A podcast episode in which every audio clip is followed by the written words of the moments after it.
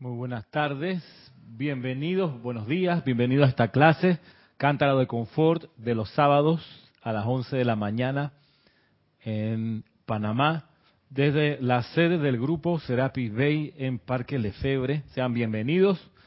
Mi nombre es Ramiro Aibar y quiero pedirles que para comenzar esta clase hagamos una invocación.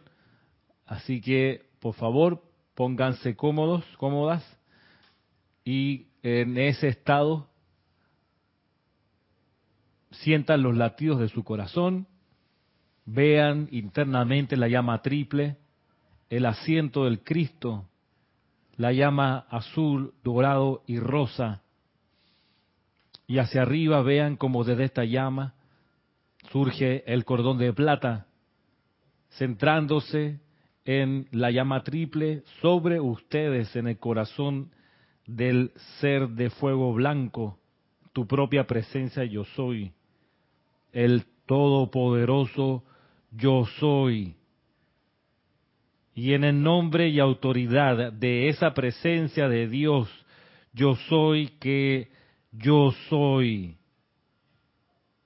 Invocamos, invocamos, invocamos las corrientes espirituales del séptimo rayo de Dios, de la edad dorada del Maestro Ascendido San Germain, a que vengan y se anclen aquí, que vengan y se anclen en este santuario y por doquier, que vengan esas corrientes espirituales del séptimo rayo violeta y flamen a través de cada uno de nosotros, de nuestros hogares, de las ciudades que habitamos, amada presencia de Dios, yo soy, amado Maestro Ascendido San Germain, intensifiquen y expandan las corrientes espirituales de la edad dorada de liberación a través de nosotros, a través de nuestras actividades y asuntos, a través de nuestros campos de fuerza individuales y grupales, aquí en Panamá y por doquier en toda América, en cada ciudad de este continente y de este planeta. Que esas corrientes espirituales de la edad dorada del séptimo rayo se aten en la estructura física doquiera que vayamos, para que a través de nuestro cuerpo causal, de nuestro cordón de plata, de nuestra aura, se irradie permanentemente la esencia de liberación del Maestro Ascendido San Germain. Gracias por responder este llamado.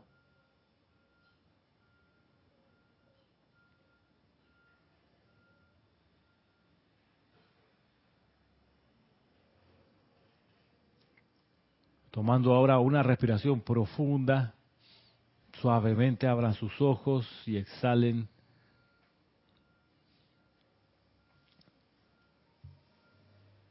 Hoy es 9 de marzo de este año 2019 y en la próxima semana, el domingo 17, tendremos servicio de transmisión de la llama de purificación desde el Arcángel Zadkiel y la Santa Amatista, comenzando a las 9 de la mañana. El ceremonial, si bien la transmisión, por lo menos desde las ocho y media hora de Panamá,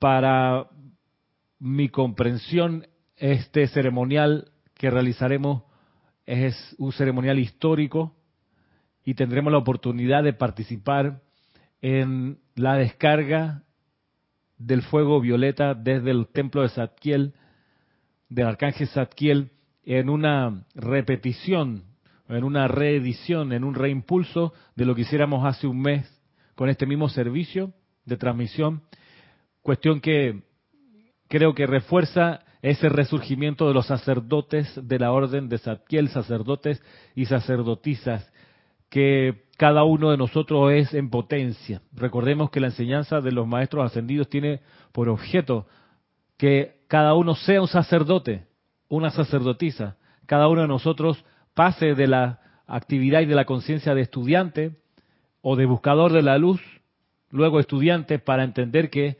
estamos llamados a ser de nuevo sacerdotes del fuego sagrado, que ya lo hemos hecho anteriormente, que eso está allí en nuestra conciencia, en nuestra memoria, en nuestro, nuestra victoria pasada.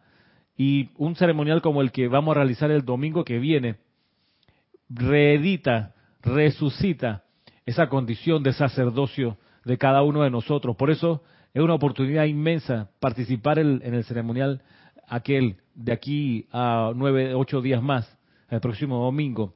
Más que, además de eso, considerando también las necesidades que hay en nuestro continente, contradictorio como es América y América Latina y Norteamérica, contradictorio, de mucha luz, pero también de sombra, de muchos logros, de mucha actividad constructiva, de mucha opulencia, pero también de carestía en distintos niveles. Siempre he pensado que los problemas de los países no son problemas económicos, no son problemas políticos, no son problemas sociales, son problemas espirituales. Las sociedades se enredan, se complican, se angustian, se aterrorizan, no por situaciones económicas, sino por situaciones espirituales.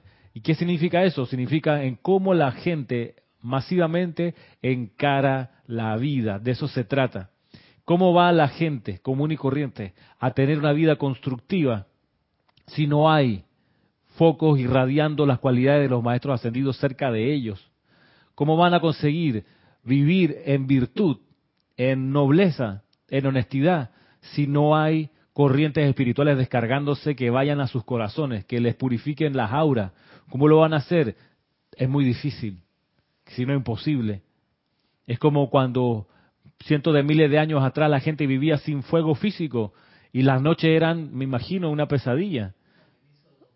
Al inicio del 2001 dice Cristian, dice al espacio en la película, que la angustia era la llave tonal, porque tú no sabías en qué momento te iba a engullir un animal, te ibas a enfermar, te ibas a romper la piel con alguna cuestión y eso se te iba a infectar y hasta ahí llegaste. Nadie tenía ninguna certeza hasta que un Zaratustra les recuerda o les trae el uso de nuevo del fuego físico. Empieza la gente a tener su fogata por la noche para calentarse, pero también para espantar las amenazas.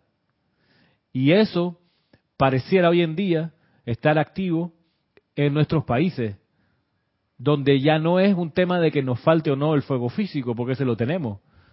Y es práctico y es rápido de hacer y usar todo el tiempo lo estamos, lo estamos utilizando. Estamos hablando ahora de fuego sagrado, de aquel que estremece la purificación de las auras, de las conciencias, de los sentimientos. Y ese fuego sagrado es el que energizamos grandemente en un servicio de transmisión de la llama. Sin duda que cada día donde se haga un ceremonial invocando a los maestros ascendidos, la presencia yo soy y al fuego sagrado, eso se descarga. Y ya hemos hablado de que si eso se hace, esa descarga se realiza con frecuencia, con ritmo, especialmente a la misma hora, en el mismo lugar, eso va generando un campo de esfuerzo alrededor y por ahí se filtran más de las virtudes de la divinidad, es cierto. Pero un ejercicio masivo como el que hacemos en las transmisiones de la llama que son transmitidas por, por, por internet, las oportunidades de llevarle ese fuego sagrado, purificador, redentor, sanador a las masas que viven hoy en la oscuridad es una oportunidad sin igual sin comparación. De ahí que de nuevo los invito a participar activamente en, ese, en esa actividad el próximo domingo, aprovechando humilde pero entusiastamente esa oportunidad que ha venido a nuestras puertas.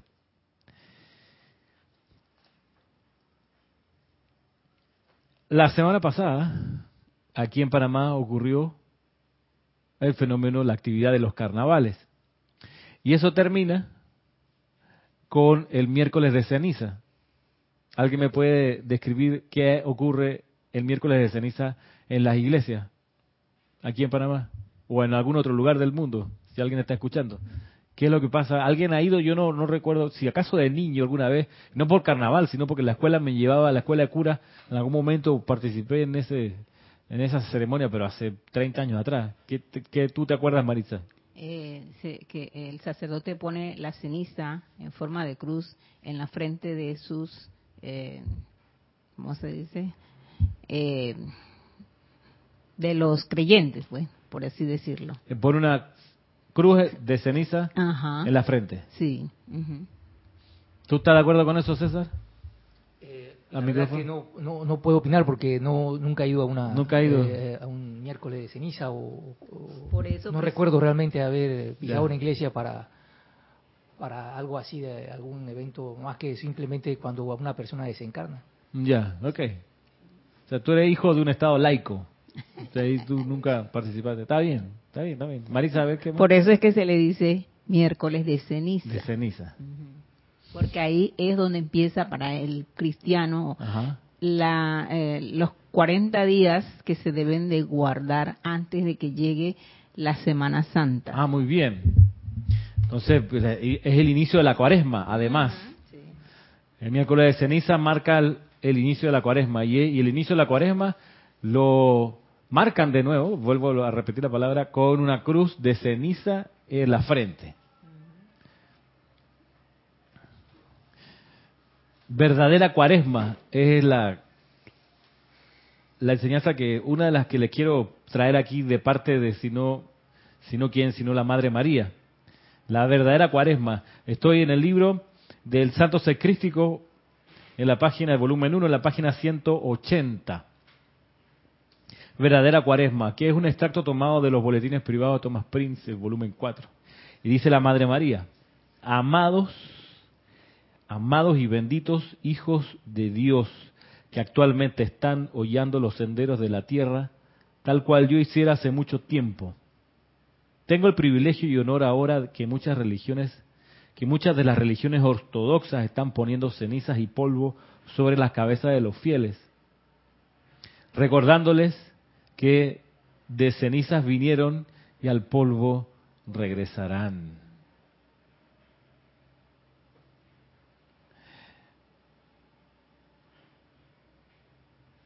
Dice la Madre María,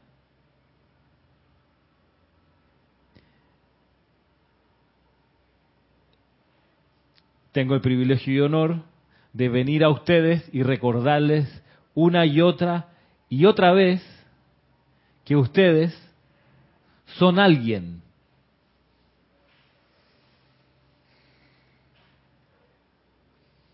Que son Cristos potenciales, tal cual nuestro amado Maestro Jesús lo fue y sigue siéndolo desarrollando sus poderes divinos para bendición de la humanidad aquí y ahora en este plano terrenal. O sea que no es cierto que de cenizas venimos y al polvo, polvo regresaremos. ¿Qué cosa es? Justo Valentina de la Vega, desde Madrid, España, dice bendiciones para todos. Por lo que recuerdo, el sacerdote al poner la ceniza nos dice que recordemos que somos polvo y en polvo nos convertiremos. Ah, gracias, Valentina. Y lo que dice la Madre María, traduciéndola por acá, es que eso es puro cuento, eso no es verdad. Que ustedes no son polvo, ni tampoco al polvo van a regresar. No vinieron del polvo. Bueno, no quiero parafrasear. bueno, estoy en presencia de la Madre María, no voy a decir eh, lo del polvo, ¿no? Entonces, es como, hay un chiste de eso, dice, eh, ¿tú te sabes el chiste del polvo? No, bueno, ahora te lo he hecho. Y entonces, eh, no es cierto que venimos de ceniza, ni que al polvo regresaremos. Porque al decir así, es un poco plantearle a la persona que no es nada. Hey, bájate esa nube, tú no eres nada. No te comas cuento, no es cierto. Tú no eres nada. Tú viniste del polvo y al polvo vas a regresar, a la ceniza. Por eso te pongo la marca para que recuerden. Estos 40 días reflexiona sobre eso, ¿viste? Ante la resurrección, prepara tu conciencia creyéndote que no eres nada, sino polvo. De Cenizas. de pronto no será que esta, eh, esta, esto que imparten eh, los fieles eh, de, la, de las iglesias así, eh, cristianas, eh, para que conserven la humildad y el, Ajá. el- el- la reverencia. Puede, puede Claro. ser alguna forma, una manera también de, de- Pero la, la humildad desde la perspectiva de- que ellos la están presentando. de una, de una falacia. Es una falacia, por no decir una mentira, porque No, no, quizás no lo hacen para engañar, a- a lo que ellos creen que es así. que es así, exacto. Pero es una falacia. También decía un sacerdote ahora, hace poco, le dice a los creyentes que no pensaran que el poner la ceniza es que los iba a, perdonar los pecados, sino más bien era porque eran parte del comienzo de la cuaresma. De la cuaresma. Entonces, desde la perspectiva ortodoxa, esa cuaresma comienza con una reflexión de lo enormemente pecador que eres, de que no eres digno, de que Jesús no sé qué, y vienen todas esas, esas confusiones que hunden la conciencia en el no sirvo para nada, no valgo nada, eh, pero Jesús sí. Él sí. Y Él, por ende, me puede salvar. Y viene todo el resto de, esa, de ese rollo. El punto que nos señala la Madre María es bien potente. Señores, ustedes sí son algo. Déjense de niñería, por Dios. Déjense de tontería. ¿Hasta, hasta cuándo seguimos con esa conciencia infantil? Ustedes sí son algo. Y son Cristos en potencia. no se me achicopalen, no se me aminalen, no se sientan poca cosa, porque con esa historia de la poca cosa no van a llegar a nada, hermano. No van a servir para nada. Van a ser siempre un mantenido de alguien. Siempre alguien va a tener que venir a ayudarte porque tú ya tú crees que no sirves para nada. Entonces vas a depender de... Y la gracia es que uno sea independiente. Y esa, ese cambio de conciencia es así de la Madre María y de los maestros ascendidos lo, lo recuerdan una y otra vez. La semana pasada veíamos que la amada maestra ascendida Lady Nada decía, recordemos, todos los caminos conducen a... ¿A dónde? A Roma no, por favor. todos los caminos, todos los caminos a dónde conducen? A la ascensión. Ay, no. Ah, no. No, no, no, no. o sea, sí, pero la, la maestra ascendida Lady Nada hacía un punto bien estremecedor.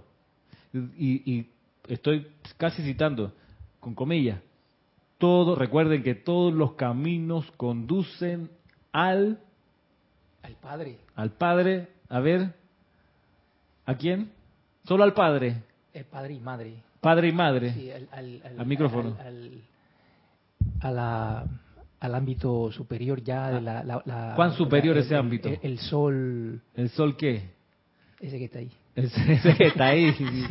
El gran sol central. el gran sol central. El gran sol central. Recuerden que todos los caminos conducen al gran sol central. ¿Y ese gran sol central dónde está? En nosotros, en nosotros Aquí. En nuestro pecho. En el pecho, donde está la llama triple, es una manifestación del gran sol central. Eso a mí me tiene bien impactado. Yo preferiría reflexionar en esta cuaresma. Es lo importante que entender que uno es el gran sol central. La luz de Dios siempre manifiesta la perfección. Y yo soy esa luz. Y no es cosa de llegar nada más y decirlo, hermano. viene la cuaresma, vamos a reflexionar sobre eso, vamos a, a contemplar esa verdad para que luego, cuando la digamos, produzca los efectos que tiene que producir. Pero los efectos los va a producir porque nosotros tenemos en conciencia, ya profundamente activo, la verdad de esto. La verdad de que cada uno es el Cristo en acción. Cuando los sacerdotes del fuego sagrado producen las manifestaciones milagrosas o aparentemente milagrosas, las producen porque eso es su conciencia, porque ellos han desarrollado la conciencia que va con esa manifestación. Por ejemplo, de que la muerte no existe. O sea, el Maestro Ascendido Jesús, para salir de la tumba, muy vivo, recuperado en su cuerpo, o sea, no fue producto de una abracadabra. Fue producto de que él lo, ya lo había realizado como conciencia, de que, ¿sabe qué? La muerte no existe. Y por eso no entiendo por qué están llorando mi muerte, si no, eso es como llorar después de una película. Así, ¡Ey, era una película! Ya. No, pero pasó. No, era una película, ¿te lo creíste? Disordia. El gran sol central, gracias. Eso es lo que somos. Reflexionemos en esta cuaresma, en esa verdad. de que somos una manifestación del gran sol central, reducida en potencia hasta la llama triple, que es una reducción de la potencia del santo ser crístico, que es una reducción a su vez de la potencia de la presencia yo soy individualizada, que es una reducción en potencia del sol Helios y Vesta, que es por su parte una reducción de la gran potencia de los soles alfa y omega, el corazón del gran sol central. Pero cuando ellos palpitan y dicen yo soy, nosotros también palpitamos y decimos yo soy y sentimos eso. Eso es lo que, lo que yo comprendo lo que dice la Madre María aquí. Dice que ustedes son Cristos potenciales, tal cual nuestro amado Maestro Jesús lo fue y sigue siéndolo. Y sigue siéndolo. Qué, por no decir insolente, qué osado haber dicho que Jesús era en realidad el ángel Mica y que ya no se le llamaba Jesús, sino ángel Mica. Hace 20 años atrás, en la enseñanza. Cuando después de que se fue Geraldine Inocente, una década después hubo estudiantes que le metieron mano a los libros y cambiaron algunas cosas, sobre todo donde eso es impresionante en los, libros de ceremonial que ellos tenían o en los decretos, donde fueron así alegremente, vamos quitando, vamos a ya no es Mahacho Han, es Santo Olus, vamos a meter un amigo a la caja Miguel, comandante Conrad, vamos a meterle, entonces ya no es el maestro Sendido el Moria, no es el Chohan de primer rayo, es el Sol Sirio. Y así nos fuimos, cambiando nombre. Y ya no es la Madre María, pues, es, es, es Regina. Y dice Regina allá en Chile, yo. ¿Yo qué? Bueno, sí, nuestra amiga Regina de hace un tiempo, se fueron metiendo mano. Complicada situación. Entonces a nosotros nos llegaron algunos decretos, algunas invocaciones que Jorge las vio en su momento y esta vaina. ¿Quién es este ángel galáctico de no sé qué? No, no, no, no. ¿En qué parte está escrito eso en los libros de los maestros? No en ningún lugar, entonces esto es cuento. Entonces estos son estudiantes que vinieron después, que tenían el poder de modificar los libros y lo hicieron alegremente. Pero bueno, recuperando la postura y la, y la verdad, estamos de vuelta aquí. Y el amado Maestro Ascendido Jesús sigue siendo un Cristo, dice acá. Dice, ustedes son Cristos potenciales. No me vengan con el cuento de que son de ceniza, que van de vuelta a la ceniza y el polvo, Dios mío. No me vengan con eso. Dice, los, ustedes son Cristos potenciales, tal cual nuestro amado Maestro Jesús lo fue y sigue siéndolo. Desarrollando sus poderes divinos para bendición de la humanidad aquí y ahora en este plano terrenal. ¿Qué poderes divinos me dicen ustedes, por ejemplo, hemos venido a desarrollar? El perdón. El perdón, un poder divino, es cierto. ¿Qué otro poder divino hemos venido a desarrollar? Y miren el énfasis que hace la Madre María. Para beneficio de ustedes, perdón, no dice para beneficio de ustedes, dice para bendición de la humanidad. O sea, el perdón no es que me perdonen, por favor, sino yo poder perdonar. ¿Qué más? ¿Qué otro poder divino para beneficio de la humanidad? Es la misma cualidad de la Madre María, que es la sanación. La sanación. La sanación para la humanidad. Ese es uno de los cantos, al elogio en vista y cristal, que con el acordeón yo quedo como si hubiera jugado un partido 90 minutos, no de cansancio, sino como de, en serio, y de impresionado por, por el efecto que se produce con el acordeón, el canto, esa melodía, el momentum que tiene y los seres que se invoca y uno queda, queda en, no sé si, si es la palabra éxtasis, pero yo quedo ahí como que necesito que me, me, echen aire con una toalla, como para volver de nuevo al ring. ¿Qué cosa? La afirmación que hizo suya el amado Jesús, yo soy la resurrección y la vida de perfección. Poderes para beneficio de la humanidad. Bien lo, lo hacía Rodolfo cuando estaba dando clase acá, que decía, yo soy la resurrección y la vida de perfección en ti. No yo solo. Yo soy la resurrección y la vida de perfección en ti. Y el gran director divino creo que también dice, yo soy la resurrección en la vida. Y yo me quedé analizando por qué. ¿Está bien escrito? Sí, está bien. Y la vida. Eh, en la vida. En la vida. Dice, porque también puedes él dijo del yo soy la resurrección y la vida, pero también es yo soy la, resurrección, en, la, vida. Ok, interesante. ¿Qué otros poderes? ¿Qué dice Cristian? Acá tienes a Matías Adrián Soso de La Plata, Argentina, que dice Dios lo bendice. Igualmente. Hola Ramiro. Hola. Somos seres de fuego. Somos seres de fuego. Y Sí. Valentina decía, Ramiro, se podría decir que todos los caminos llegan a nuestra presencia de Dios yo soy en nuestros corazones. Todos los caminos van hacia eso, es cierto. Puedo leer los hermanos que se conectaron. Bueno, gracias. Es que yo siempre dejo como media hora para que se... Y entonces cuando paso los conectados se quieren reportar después, pero hey, si ya tuvieron media hora para reportarse, entonces se acuerdan cuando paso el reporte. Así que Gracias. lo voy a pasar ya. Reportó Olivia Magaña, Guadalajara, México, Yari Vega Bernal desde las Cumbres Panamá, Rosaura desde Baja California, México. También tenemos Laura González desde Guatemala, Matías Adrián Sosa, que ya lo pasé, La Plata, Argentina, Valentina de la Vega Montero desde Madrid, España, Leticia López desde Dallas, Texas, Liz Ordia de Guadalajara, México. Y Nancy, Nancy Olivo desde Ecuador, Víctor Asmat desde Buenos Aires, Argentina y Flor Narciso desde Cabo Rojo, Puerto Rico. Gracias a cada uno, gracias a cada uno por su, su deferencia y su atención a esta clase. Que las bendiciones de la Madre María a cada uno los envuelvan.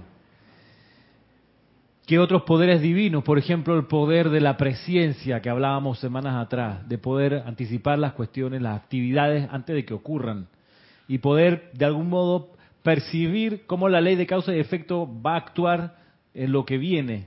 Esa es la presciencia, de que tú ves una acción y poder discernir y comprender cuáles van a ser las consecuencias de esa acción, para que cuando regrese el efecto, por ley de círculo, tú ya vas a estar sobreavisado, presciencia, el poder de la comprensión inmediata de todo lo que viene a ti, es un poder, para poder luego entonces hacerle a los demás el andar más sencillo. No es que le vas a resolver los problemas, pero es que tú comprendiste algo, lo comprendiste, comprendiste mejor y le puedes, porque la gente es terca y va a hacer al final lo que quiere. Perdón por lo de terca. Digamos que la gente al final, es cierto, va a tomar la decisión según su conciencia, pero que no sea una decisión tomada sin los suficientes elementos para discernir. Y si tú puedes aportar un elemento para discernir, pues qué bueno, es un poder, el poder de la comprensión. ¿Qué más? ¿Qué otros poderes? ¿Qué otros poderes potenciales venimos a desarrollar para bendición de la humanidad? El poder de la intuición. ¿Ya? eh, ¿Y ¿Qué es la intuición? ay, Sí, es la, es la comunicación con el santo ser crístico. Esa es la intuición. Es cuando tú percibes los soplos de la presencia a través del Cristo. Clarito. Esa es la intuición. O sea que eso está dentro de los siete poderes que nos habla también de, por ejemplo, el poder de visión, el de... Eh, ¿Cómo es el otro? Ay, déjeme recordarlo, por favor. El poder de tener buena memoria, Maritza. Ajá, sí, sí. Que a veces tú le puedes hacer más sencillo el andar a los demás si tienes buena memoria, si recuerdas frescamente lo que tienes adentro. El, el mismo como cuando hablabas de, de los sacerdotes y sacerdotitas, sacerdotisas del fuego sagrado, el mismo poder de invocación. El poder de invocación, el poder de la constancia, el poder de la amabilidad, De Valentina, el poder de la compasión. el poder de la compasión, el poder de la paciencia. Si te falta el desarrollo de alguno de estos poderes y quieres tenerlo, tienes las herramientas para resucitarlos. Tú dices, Marisa, voy a ponerte de ejemplo, pero tú dices, tengo un tema con la memoria. Voy a decir algo y me quedo en el aire porque se me olvida de qué se trata. Entonces tú dices, yo lo voy a resolver. O sea, he venido acá para resolver eso. Entonces me pongo en la disciplina de estar siempre, cada vez que me acuerdo, yo soy la resurrección y la vida de mi memoria perfecta. Y cada vez que te enfrentas con algo para leer o estás por ahí, haces la amada presencia yo soy, hazme recordar perfectamente esto que voy a leer. Y pone a la presencia a actuar. Luego de haber hecho tu auto-observación y decir, chuleta, sí, tengo un problema con la memoria. O sea, hay gente que dice, bueno, pero el problema con la memoria lo resuelvo con, como Fofo B12, ¿no? ¿Cómo es la cosa? Fofo B12. Fofo B12 o las pastillitas esas de una vitamina, eh, una vitamina, una cosa que trae el, el pescado. Algo así como Fósforo, neurobión y esas neurobión. Ya el mercado tiene un montón de, de soluciones químicas, pero no son permanentes. De- ¿ah? Sí, eh. Eh, de- Un problema de, memoria, Ah, ¿te das bueno, cuenta? Precisamente era eh, eh, eh, cuando comentaste sobre la visión, o sea, la presencia. Ajá. eh, este, esta afirmación que indica el Elohim Vista cuando dice yo soy la visión perfecta viendo a través de estos ojos. Imagi- Imagina, claro. Repetido tres veces también, ¿no? O 300 mil veces. Usemos esta cuaresma para energizar esos poderes potenciales que parece que no los estamos manifestando como quisiéramos. La concentración, ¿no? La concentración. ¿Qué cosa? El poder de la atención, visualización y, Y la eh, ¿cómo se? Ah, Y el de la contemplación, calificación. calificación, perdón. Visión, atención y el poder de calificación. Son poderes. ¿Viste? Va- ahí ya Marisa sabe cuál va a ser su terapia esta cuaresma. Así que de aquí a Semana Santa tiene que resolver su memoria. Va a tener todos los archivos fresquitos para cualquier sea la pregunta, prr, la va a poder decir. No, en serio, hay que resolverlo en algún momento. Yo creo que es que a veces, eh, bueno, yo lo hablo por mí, que a veces por querer hablar algo eh, rápido, como que se me chocaran las cosas. Bueno, que puedas hablar a la velocidad que quieras y no haya ningún problema con alguna idea que se te pierda o se te olvide mientras hablas. Puedes hablar lento o puedes hablar rápido. La cosa es que no tengas por qué estar con la sensación de que algo se te va a olvidar o con la situación esa. Poderes, poderes potenciales. Poderes potenciales para bendición de la humanidad aquí y ahora en este plano terrenal. Sí, sí, sí, ahora aquí. No allá y entonces cuando sea algo, después, no, ahora. Luego dice la Madre María algo, algo muy, muy especial y muy, muy, muy tierno de parte de ella. Dice, he amado a ese Cristo en sus corazones, creando para ustedes los bellos cuerpos en los que nacieron. No solo en esta encarnación, recuerden, sino en todas las encarnaciones que han tenido desde que yo me convertí en su madre cósmica. Yo los amo como una, con un amor de madre. Vuelvo y repito. He amado a ese Cristo en sus corazones, creando para ustedes los bellos cuerpos en los que nacieron, que hasta ahora hemos visto siempre que la Madre María ayuda a la creación del corazón, pero resulta que también ayuda en la creación del resto del cuerpo. Ella, me acuerdo que decía en alguna parte que ella con la sustancia. Que le trae el Cristo para antes de encarnar, para preparar los cuerpos, dice, con lo mejor de esa Ajá. sustancia hago el corazón, el corazón físico, el corazón físico. Corazón diamantino, una actividad de Darjeeling, del maestro Ajá. sentido del Moria. Corazón diamantino, que eso, eso es- tiene que ver con una protección que le da el Moria y la Madre María le da una protección a las ideas de los movimientos espirituales, a la idea original, la protegen dentro del corazón diamantino. ¿Vale? Eso va por ahí. Pero lo que hace la Madre María con el corazón físico de carne, el que pulsa, tu, tu, tu, ella diseña con lo mejor de nuestros electrones el pensamiento forma de ese corazón, para que cuando luego venga la llama triple y se asiente en el vientre de la madre, que, va, que está embarazada, esa llama triple traiga a ella a su alrededor esos electrones ya calificados con la Madre María, que forman el corazón físico, que pulsa, que, tu, tu, que bombea sangre. Bien, luego dice que con el resto de la sustancia que recibe del Cristo, conforma el resto del cuerpo físico, dejando lo mejor de esa segunda selección para el aspecto externo. Consciente de que muchas veces la gente rechaza a personas que traen una marca en la cara o en el cuerpo, una cosa grotesca. Entonces, para evitar ese rechazo y la mala energía que genera, le pone afuera, en el aspecto, digamos como la segunda selección de los electrones, o la tercera en cuanto a calidad. Pero mira todo el tiempo, el cariño, la atención que le da a, la- a eso, a ese proceso, de crear y ayudar a crear el cuerpo físico. De ahí que cuando te mires al espejo, mira la obra de la Madre María, su amor de madre, peinándote, cuidándote. ¿Cómo son las madres? ¿Cómo son las madres? Las madres son conciencias que ponen atención en los detalles. O sea, además de, de ser amorosas y demás, velan por cada detalle del bienestar de su hijo o su hija si tiene una basta descosida, si se lavó los dientes, si va peinado, eh, los detalles, van pendientes de los, están pendientes de los detalles, con amor.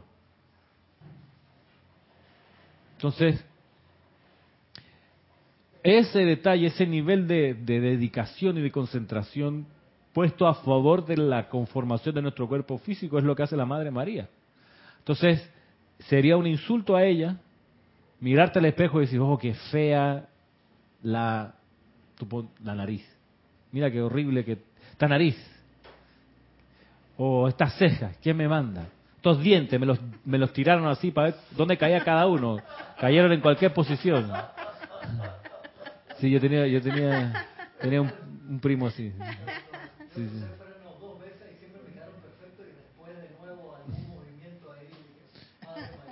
Claro. Dice Grita que usó dos veces freno y que después que se lo quitaba volvían a su posición desordenada original. Pero uno es ingrato, no por, la ignorancia, pues. De uno, de uno que vaya y le, escupe a la obra maestra de la Madre María en ti. Entonces cuando te mires de vuelta al espejo y veas tus codos, tus brazos, tu cuerpo, hey, es, es una trabajo de la Madre María, con dedicación y amor, con ternura, para que tengas la mejor vida posible, para que te abras paso en tus situaciones diarias cuando estás orinando, claro. ¿Por qué no? Tú sabes, una vez la gente se ofendió cuando yo di ese ejemplo allá en Chile, de que después de ir al baño y hacer la primera o la segunda, pararte, mirar hacia atrás y decir gracias Padre. hubo, hubo personas en esa conferencia que se sintieron pues mal por el ejemplo. Pero, pero hay que dar gracias.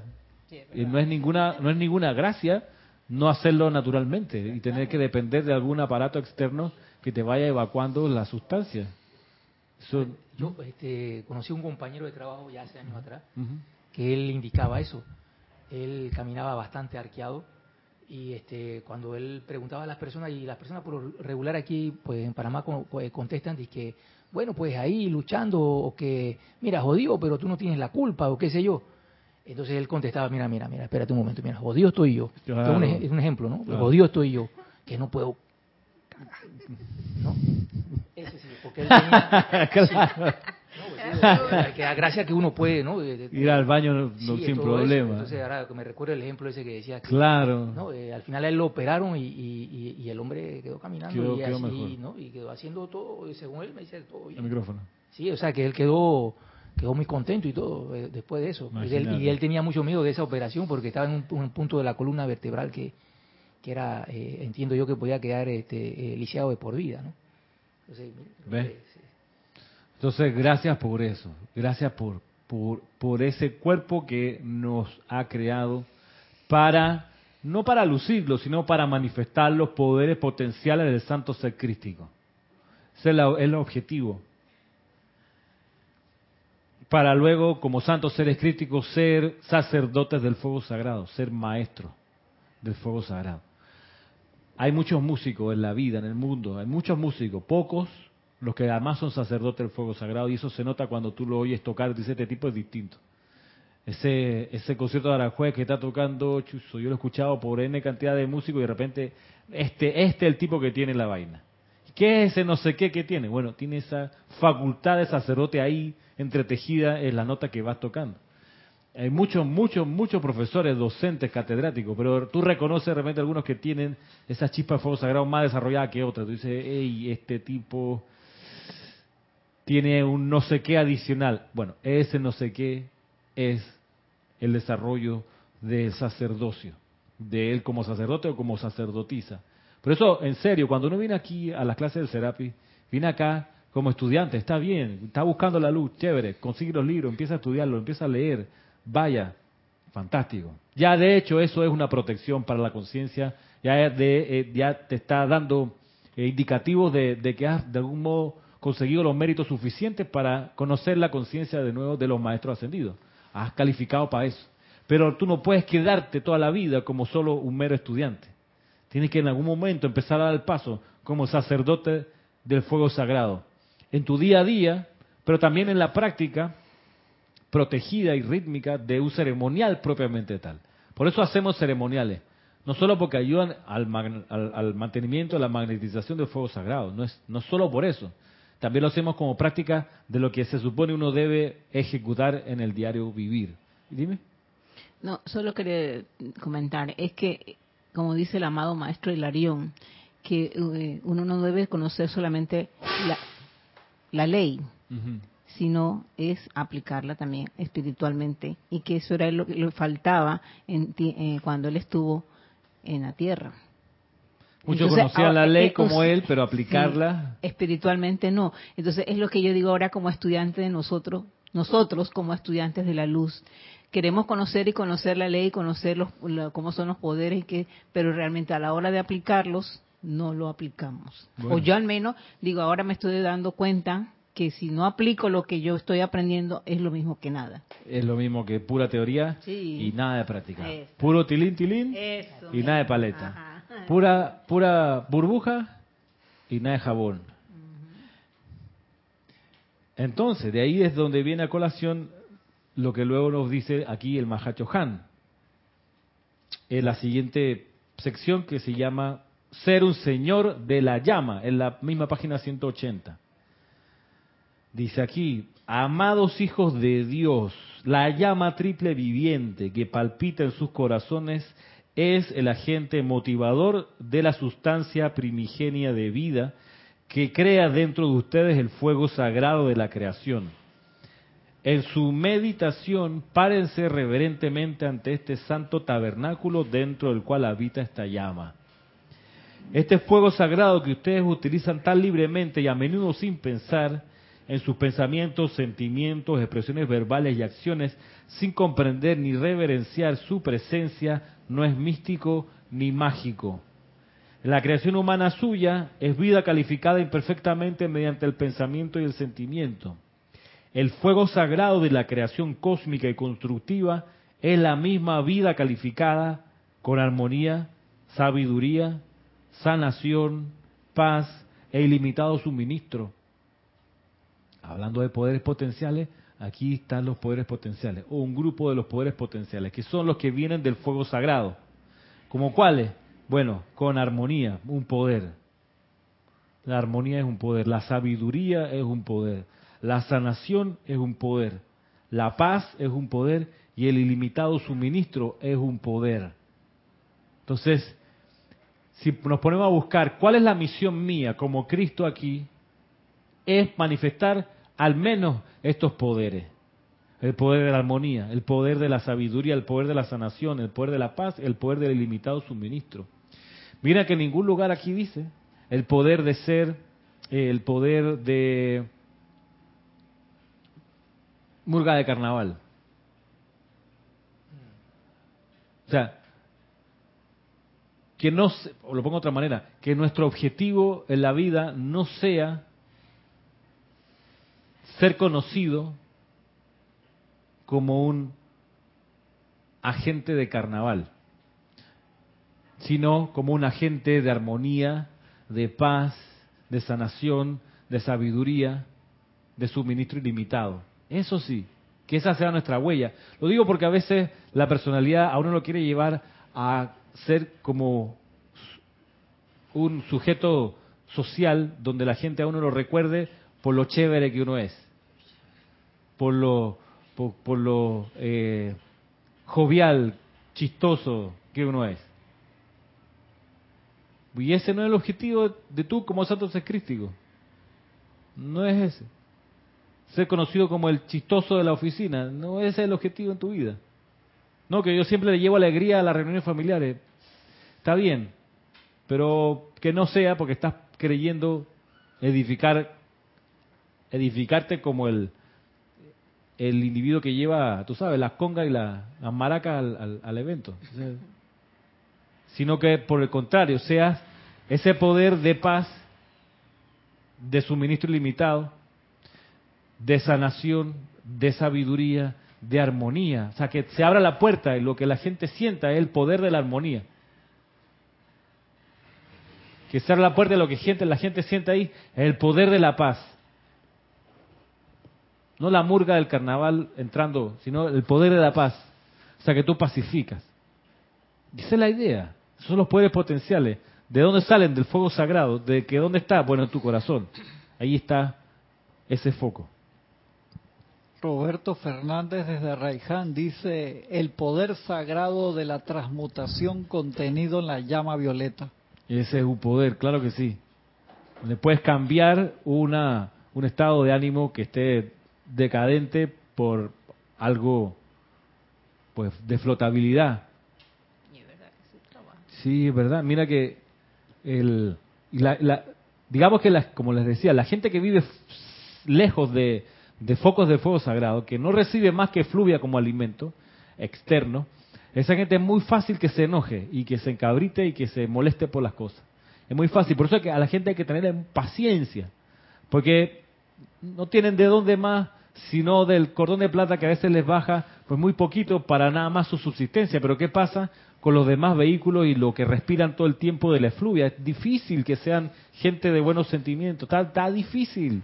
En serio, que sean, que tengan eh, una sola postura, que sean un impuntual y consagrado. Es difícil. Uno le está pidiendo demasiado a la gente, queriendo que ellos sean armoniosos, de buena voluntad. Mira que en las familias, cuando uno convive y se, se, estrecha mucho la relación y uno se entera de las personas, de cómo son realmente las personas, es, es un poco injusto de nuestra parte molestarnos por darnos cuenta que son eh, egoístas y que son eh,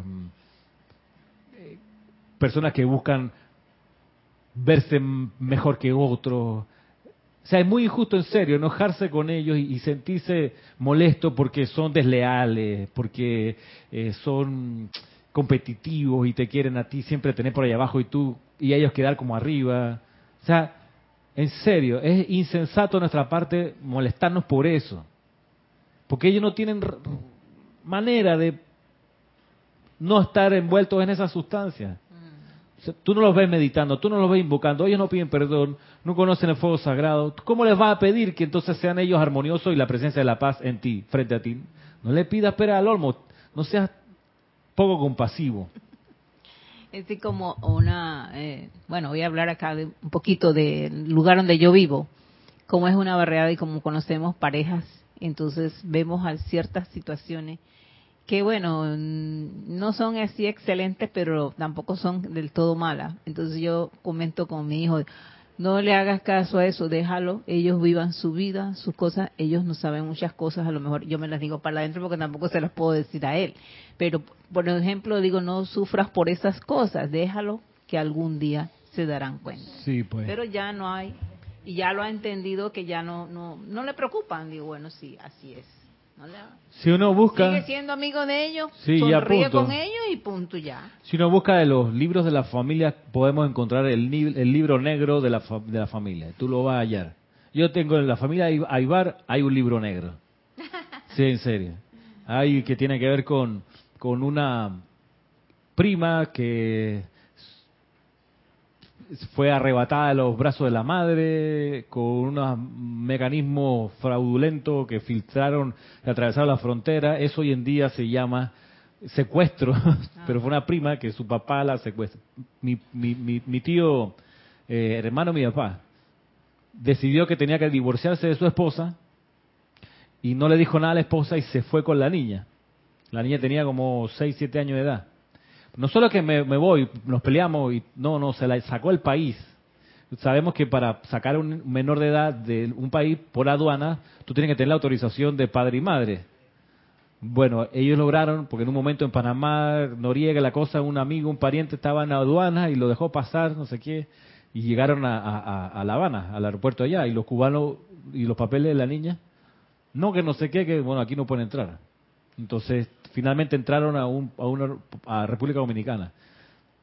pero luego lograron salir y entrar entonces a Chile.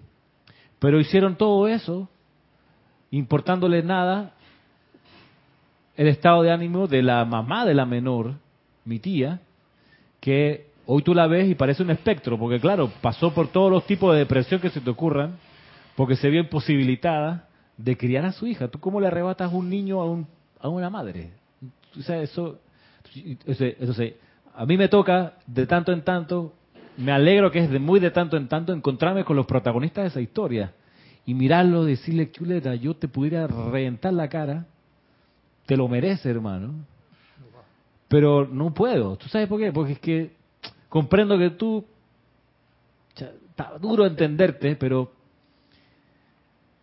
puedo entender por qué tomaste esa decisión y encubrir a tu hermano que hizo la gracia, a todo esto ese papá que hizo esa vuelta, falsificando documentos aquí, llamando no sé qué, creando, en fin. Ese tiene menos, tiene como 50, años y se ha infartado varias veces, eh, lo han suspendido el trabajo, porque claro, él carga con eso en parte en su conciencia. Entonces la niña que ahora mi prima, que tiene treinta y pico, que ya es profesional, que es madre de familia, está preguntando, y bueno, ¿y mi mamá? Yo quiero ver, resolver este pedazo de mi vida, ¿cómo es la cosa? ¿Por qué me hicieron? ¿Por qué yo estaba siempre escondiéndome de? ¿Por qué estábamos huyendo siempre de? Entonces, ahí vamos a perdonar.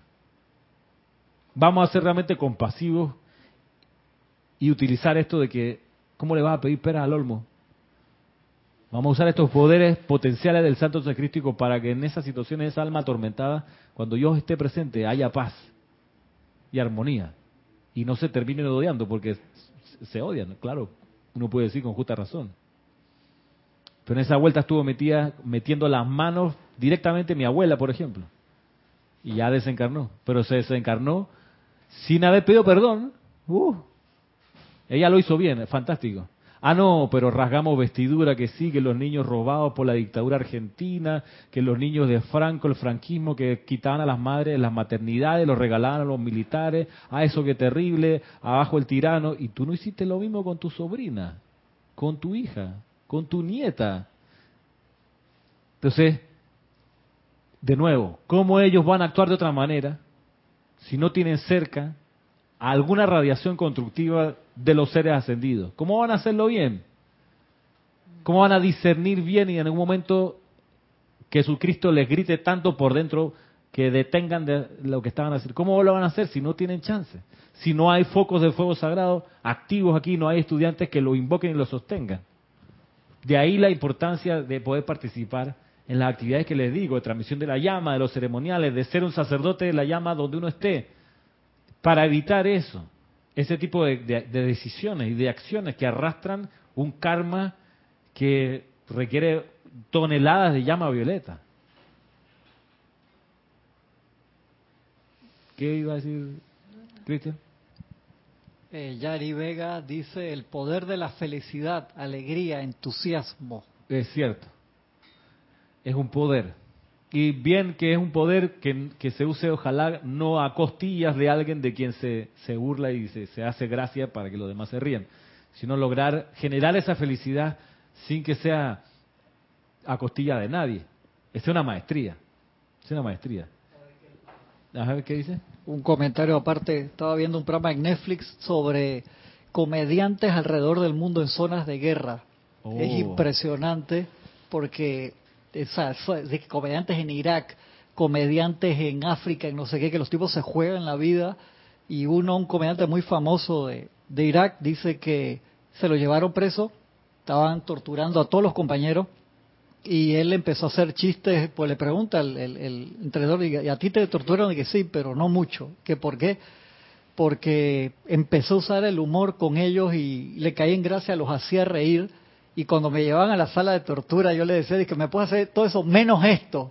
Y se morían de la risa y me torturaban, pero más suave. Pero por favor, míralo porque te voy a mandar la foto, porque lo estaba viendo ayer y te saca risa y lágrimas porque esa gente, el nivel de inconsciente de ser presencia confortadora para todo su país o su pueblo, de tratar de levantar el ánimo a través de, de la risa en un lugar que tú Tan lo ves y tú, hermano, cuando tú ves ese documental, tú quedas así impresionado. Es algo, una chispa interna que lo jala a hacer. Cuando el tipo habla de eso, que, o sea, que lo llevaban a la sala de tortura y decía, que, o sea, de- muy fuerte. Te lo voy. Ay, a mandar qué bueno, ahora. Qué bueno, qué bueno. Gracias, lo buscaré. Sí, pues, dime. Eh, no sé, eh, de pronto así también me viene a la mente del- del- la misericordia, ese poder de desarrollar esa cualidad también. Eh, simplemente. Al micrófono. Sí, simplemente no. eh, ante esas acciones, uno mismo no juzgar a ninguna persona, no, no hacer juicio. eh, porque simplemente haciendo un juicio ya le estamos eh, Sí. haciendo, nos estamos sumando a esa misma acción. ¿no? Eh, Entonces, ahí es donde entra lo que es la misericordia también. Misericordia. Sí. Sí. No te merece mi perdón, pero te perdono. No te guardo resentimiento. Mucho ayuda, mucho ayuda comprender. Comprender o en parte comprender qué motivó a la persona a hacer lo que hizo. Pero cuando uno comprende, uno deja de odiar. Me ha pasado, me ha pasado. O sea, yo he visto eh, jugadas extrañas de gente muy querida, jugadas extrañas, digamos, en contra mía. Digo, pero ¿por qué lo hacen? O sea, ¿cuál es la, cuál es la razón? O sea, ¿por qué yo llamaría a un estudiante de mi- del grupo de Cristian, por ejemplo? ¿Por qué yo llamaría a Francisco, sin que Cristian se entere, a decirle a Francisco, oye, nada que ver esa clase de Cristian, hermano? Esa clase de Cristian que él da, ¿de dónde saca esa enseñanza? ¿Viste que lee mal? ¿No te das cuenta de esos libros que trae? Esos son los mismos libros que trae siempre. Se nota que no está progresando. Eh, metiéndose, ¿yo por qué haría eso? Eso me lo han hecho a mí, tú sabes, César. Ha habido instructores Pásate, que han hecho sí, eso con los estudiantes que han venido acá a la clase. Pásate para acá y que aquí tú vas... Exacto, casi- exacto, luego exacto. Eso es lo que yo entendí luego. Estoy imaginando. Eh, deslealtad. Exacto. Eso, yo pensé que era deslealtad, Ah, ¿no? que es un poco de eso. Pero tú sabes que también es, es que a veces esa persona tiene una agenda que quiere llevarse estudiantes para su propia agenda, para su propio plan. Eso está, es parte del asunto. Entonces yo digo, pero ¿por qué no se transparentó desde un principio? ¿Por qué no dijo, mire, yo voy a abrir mi carpa en otra parte y punto? ¿Por qué tuvo que ser a través de estos mecanismos turbios de la personalidad? Cuando puedo comprender las razones que motivan a alguien así, en serio, a mí en lo personal me da confort y dejo de sentirme eh, eh, eh, herido o, o- tú sabes, objeto de una deslealtad. Ahí me libera mucho el peso y me da por no odiarlo. ¿Sabes qué? No tengo por qué. Ya entendí por qué lo hiciste y lo más que puedo decir es, hey, qué pena, ¿no? Qué pena que hayas tomado esa decisión y hayas actuado de esa manera. Qué pena que me di cuenta que estabas haciendo eso y que como la manera que me di cuenta es irrefutable. O sea, pillé, te pillé, la cámara te filmó, el audio se grabó, tengo esas palabras, tengo esa grabación. Digo, o sea, ya sé por qué lo hiciste, entonces, ¿cómo te voy a odiar? En serio, lo que más me, me, me- me- llega el sentimiento de que, qué pena, no era, no era para tanto, no había necesidad. Pudimos haber hablado. Si te caía mucho, muy mal que yo hiciera mi clase así, ¿por qué no me lo dijiste? ¿Por qué tuviste que decírselo a un estudiante de mi clase en ausencia mía? ¿Por qué no viniste a decírmelo a mí? Digo, no hay necesidad de hacer esa, esa jugada así, artera. Teniendo toda la, la, la enseñanza de los maestros ascendidos, ¿no? En el caso de- y- y, ahora los que no la tienen, bueno. Exacto, te das cuenta. Entonces, ¿cómo yo me voy a enojar por la gente que no la tiene? La enseñanza y que comete situaciones así. ¿Cómo me voy a emputar porque un presidente de la República hace una maniobra de cierto sentido? ¿Por qué? Si él además no conoce la enseñanza de los maestros ascendidos. Entonces, de nuevo, la compasión. La compasión, vamos a comprender, es un poder santo secrístico, de que no te voy a odiar. Estás en la escuela, no te voy a odiar. No tengo por qué. Sería, como dice la misma Lady Guanyin, como enojarse con un ciego cuando se tropieza porque no vio lo- el obstáculo. ¿Cómo te vas a enojar con el tipo? Si el tipo no... O sea, hey, un poco de sensatez. Un poco de sensatez. Pero bien, ya para ir terminando lo que dice el maestro, el Mahacho Han aquí es que cada estudiante, lo que les decía yo al principio, miren, cada estudiante tiene que convertirse en un señor de la llama, mediante el uso de la llama en su propio corazón, y aprender a enviar adelante energía calificada consecutivamente para llenar su aura y luego el mundo a su alrededor con luz, de estudiante a sacerdote del fuego sagrado, del aura individual al mundo con luz. Y es ahí donde hay una invocación que a mí me encanta, donde se trae la llama violeta de liberación y se pide que flamee por 300 metros en toda dirección. Y me encanta eso. Me encanta porque te ayuda a visualizar eso. O sea, 300 metros es un buen tiro, de, es bastante. Ajá. Ahí van todos esos electrones míos y de la llama. Por ejemplo, para que vean ustedes 300 metros, ¿cuánto mide el Cerro Ancón? ¿Cuánto mide el Cerro Ancón? Panameños del mundo, ¿cuánto mide el Cerro Ancón? No sé. Ey. Exactamente, ¿cuánto exactamente? ¿Cuánto exactamente ahí? Miren, interesante, hay que saber esas cosas. Tanto patriotismo, la cosa del 9 de enero, ¿y cuánto mide el Cerro Ancón? Porque nunca lo dice. Nunca lo dicen, pero uno pone en Wikipedia, al- Ah, bueno, sí. uno pone altura de Cerro Ancón y te sale. ¿Ah? 190 metros, casi 200 metros. Entonces estamos hablando de 300 metros es más que la altura del Cerro Ancón. Pero en toda dirección, o sea, para abajo, la tierra, para todos los lados, como una esfera. Todo lo que hay dentro de eso, que sea beneficiado con la llama que está pulsando mi corazón. ¡Ah! Una y otra vez, una y otra vez, una y otra vez. Hazlo en tu aplicación diaria, hazlo donde quieras. Pero la gracia, la gracia es que entienda cómo uno debe pasar de nada más estudiante que está solo estudiando a Señor de la llama, a sacerdote del fuego sagrado. Esa es la invitación. Esa es la resurrección y la vida de perfección. Y esa es la clase de hoy. Muchas gracias. Será hasta el próximo sábado.